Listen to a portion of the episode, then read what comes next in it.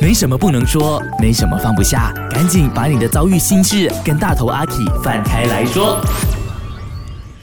今天麦放开来说，呃，就有两位朋友啦，就恰好他们的这个烦恼都是一样的，就问说应不应该拿了 bonus 就离职？OK，呃，很多的朋友就说，哎呀，如果你对这个工作已经没有热忱了，像是呃 Kelvin 呢，Kelvin 在 IG 的留言就说，如果已经不爱这份工作，没有 spark 了，OK，没有火花了，OK，就离职吧。拿不拿 bonus 是另外一回事。哇，我我不是的，我我还蛮把钱看得蛮重的。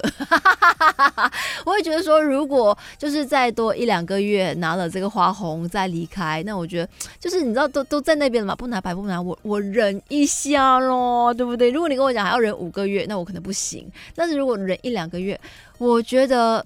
可以考虑，OK，这是我个人的立场跟想法啦哈。当然也看到了 Amy 的留言说，也要看 bonus 是多少啦。bonus 很多的话，那就等拿了 bonus 再走咯。如果没有很多的话，哎呀，留多一秒都辛苦的话，那我会立马辞职离开。诶，现在一般上就是想了解一下，就是如果要真的是丢信，就是递交辞职信的话，是不是需要一个月或是三个月通知？Depends on 各公司的这个呃条例，对吧？